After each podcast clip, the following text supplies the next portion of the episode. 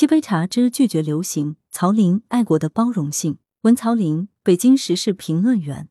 看到这几天关于张学友爱不爱国引发的讨论，网暴逼的张学友不得不站出来声明，感到很无语，为张学友不平，为爱国者不平。这一次舆论之所以反弹如此强烈，在于张学友一向的爱国形象。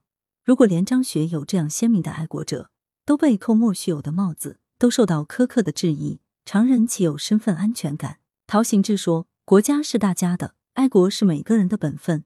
爱国本应该是一个最最最有包容性的词，把一个国家多元的人们团结起来，最大限度的去团结最大多数人，而不是用来撕裂的。爱国这个词在舆论场上的异化，首先是从逻辑混乱开始的。公共讨论的反逻辑，形成了围绕这个词的概念、观念和认知上的混乱。”热爱贴标签的人喜欢给爱国找对立面，他们想当然的认为爱国的对立面是不爱国，这就犯了一个很大的逻辑错误。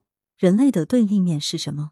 不是非人类，而是反人类。非人类是以人类为中心的描述，它包含着很大的空间，很多人类之外应该尊重保护的生命形式，很多与人类和谐共存的东西。反人类才是人类的敌人。物质的对立面是非物质吗？当然也不是。那些非物质文化遗产跟物质性遗产一样重要。理性的对立面是非理性吗？显然也不是。直觉、本能、直观、经验都是有其正当性的。